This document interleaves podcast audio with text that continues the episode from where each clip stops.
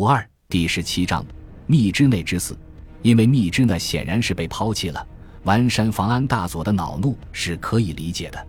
第五十四师团的退却，等于宣布了密支那解围的失败，对守军的士气打击很大。完山因此怒骂本多正才反复无常，但这对日军来说也是个无奈的选择。如前所述，密支那城下来源的第五十三师团日军已经与守城的第幺幺四联队取得联系，双方确定在八月八日同时向城北中美混合部队发动攻击，以解密城之围。密支那在孟拱以北，但其入城之路却在城北，所以。日军援军绕到城北，与第幺幺四联队呼应。事实上，已经把密支那周围的中美联军都纳入围中。虽然日军的胃口大了些，但从战略角度来说，的确构成了较大威胁。本来，在对机场的反击作战中，由于丸山大佐错误地采用了集团冲锋的战法，造成进攻之中日军大量的人员伤亡，密支那守军颇伤元气。但援军到来的消息让日本守军精神大振，为了完成与第五十三师团的内外夹攻，他们仍然竭尽于勇，集中精锐，组织了一支反击支队，期待着夺回机场，把中美联合部队赶进丛林。但是，就在八月七日，由于紧紧尾随田中心一所部的第幺幺四团将第十八师团总部包围在了孟拱县城，第五十三师团的援军奉命回撤。被迫转用于营救第十八师团，增援密支那的努力就此告终。当然，接到本多的命令以后，因为密支那的重要性，日军第五十三师团师团长武田盘少将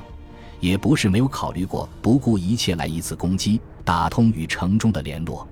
经过试探，日军发现密支那城北的中国军队已经严阵以待。这支包括第一百五十团、第八十八团。第八十九团和第四十二团四个主力团的部队按照扇形排列，似有将日军诱入包围圈围歼的计划。根据亲日的土人报告，这支中国军队并至少加强有野炮八门、榴弹炮六门，战斗力不可小觑。虽然在大陆作战期间，日军通常把自己的一个连队与中国军队的一个精锐师相提并论，但是经过胡康河谷的战斗。日军在计算远征军的战斗力时，已经放弃了这个公式。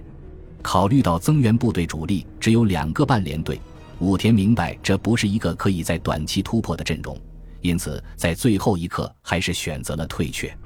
武田的思路是对的，但是执行起来还是出了问题。因为中国远征军新一军新三十八师的王牌第一百一十三团一部，已经做好了拦截这支敌军的准备。孙立人回忆这一战，称第五十三师团由孟拱赶往密支那增援，走到南堤，听见我军已经兵临孟拱城下，便立即回转身来，打算和孟拱守敌夹击我军，使我军腹背受敌，以换救孟拱的危急。不料二十一日晚上，在威尼附近被我第一百一十三团第八连排哨一击，就打得阵势大乱，糊里糊涂的用密集队形冲撞一阵。结果不但没有能够解救孟拱之危，反被一个排哨打得七零八落，连第五十三炮兵连队长高见同太郎大佐都死在里面。敌军当时的慌乱可见一斑了。根据时间核对，这里面提到的高见同太郎应是日军第五十三师团第五十三野炮连队连队长高见亮太郎大佐。实际的战斗也远不是一个排哨所为，实际上。高见亮太郎大佐率领的部队不仅仅是炮兵，他指挥的是一个步兵炮兵混合，相当于一个步兵大队的部队。这支部队作为第五十三师团援军回撤的先锋，沿着缅甸北部的窄轨铁路，匆忙乘坐小火车往回赶路。因为炮兵总是在行军序列的后方，部队后撤的时候反而成了前锋。本来。这种后撤在盟军已经取得制空权的时代十分危险，但此时已经进入雨季，连日暴雨不停，盟军轰炸机的空袭也少了许多，只是偶尔有批五幺野马战机掩护运输机经过，也是飞向密支那方向，顾不上和地面的日军较量。总的来说，高见这一路日军后撤时候遇到的麻烦还不算很大，仅仅是由于雨季造成路基坍塌严重，不时需要停车修路。日军行动时停时走，沿着铁道机动，始终避免在中国远征军面前暴露目标。从这一点看，武田少将的确有在最关键的时刻悄然回到孟拱，和孟拱守军再来个猝不及防的内外夹击，实现中心开花的打算。让高见倒霉的是孙立人身边的骁将。新三十八师少将副师长唐守志，这位年轻的将军在巡查的时候，感到孟拱城东铁桥与南堤之间似乎是个空隙。这个地点在第幺幺四团背后，却无兵把守。当时第幺幺四团则已面向孟拱全部展开，正在开始攻城。唐副师长担心，一旦日军有一支小部队从此渗透过来，会给第幺幺四团带来麻烦。于是下令在这个方向的威尼第四百七十八号铁道岔路上部署一支警戒部队。当时已经是六月二十日，第一百一十三团刚刚到达孟拱战场，只有先头分队能够投入战斗，主力还未到达。因为孟拱周围兵力比较紧张，接到唐副师长命令，第一百一十三团只好紧急抽出一个连赶往第四百七十八号铁道岔路警戒。这个连。就是牛之仁连长的第八连，牛连长二十日接到命令，连夜赶路，在二十一日到达预定警戒地点。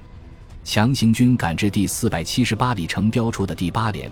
只能在冰冷的雨水中挖掘散兵坑，组成一条警戒线。部队两个星期没有好好休息过了，几包饼干和着雨水就是战地伙食。听着身后孟拱城激烈的枪炮声，部队有些牢骚也属正常。却不知道这个部署太及时了。高见亮太郎所部正在这一天深夜到达了孟拱城外，也选择了从这里靠近战场。由于离孟拱尚远，除了有四名日军乘一部手摇的匝道车在前面侦察，高见大佐根本就没有派出其他警戒兵力。如果是在其他战场担任警戒的中国军队，很可能由于不慎，首先被日军发觉。然而。中国远征军不愧是当时中国军队中除共产党部队外最有纪律的，远远放在铁道线上的第八连哨兵严守战场纪律，不生火不吸烟也没有睡觉。结果率先发现日军乘坐前进的火车已经装备了无线电的哨兵随即报警。日军对无线电监听一向兴趣不大，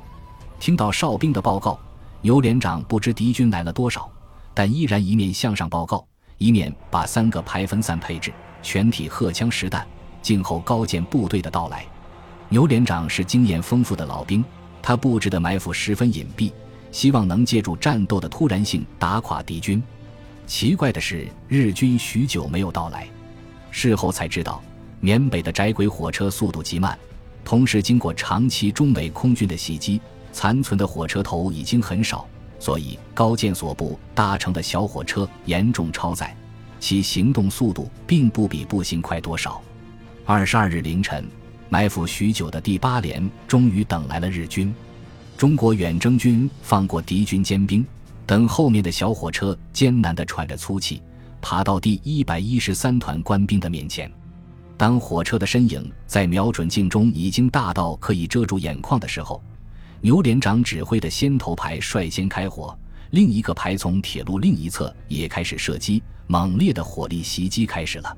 拖着夜光的子弹在夜色里从两个方向朝挤满了日军的火车扑去，机枪长长的火舌从前到后扫在车厢的侧板上，撞在车厢护板上的子弹叮当乱舞，更多的子弹则直接穿过木质的车厢板，从半睡半醒的日军身上钻了过去。只打了很短的时间，火车就停了。然后，远征军的官兵们瞠目结舌地看到乱七八糟的日军黑影像下饺子一样掉下路基，铁道和火车头周围开始有更多的人影到处乱窜，到处是伤员垂死的哀嚎和惊慌失措的日本话。到底有多少日军在车上呢？牛连长这才注意到，日军的列车出乎意料的长，而且后面的列车还在开过来。在窄窄的轨道上挤成一团，开始发现日军人数众多，第八连的官兵还有些胆怯，一千多名日军就是一个大队的兵力，在玉香桂战役里可以追着国军一个师到处跑的。但是，日军的混乱、纷纷倒下的人影，马上引发了官兵们复仇的欲望。你龟儿子也有今天啊！第八连官兵把所有能用的武器朝高见部队同时倾泻下去。由连长下令，只许射击，不准冲锋，因为他知道自己的兵力和对手差得太远，拼刺刀不是个好主意。这是一场完全不公平的战斗，在新式美制自动火器的打击下，被伏击者死伤惨重，而茂密的丛林和草丛又掩护了射击者枪口的火光。尽管日军曾经拼死发动过反冲击，但黑夜掩护了中国人的阵地，让日军试图冲击的部队光挨打，却找不到对手的目标。激战结果，一百多名日军翻倒在铁路两侧，而第八连的阵地却没有受到任何实质性的冲击。本集播放完毕，感谢您的收听，喜欢请订阅加关注，主页有更多精彩内容。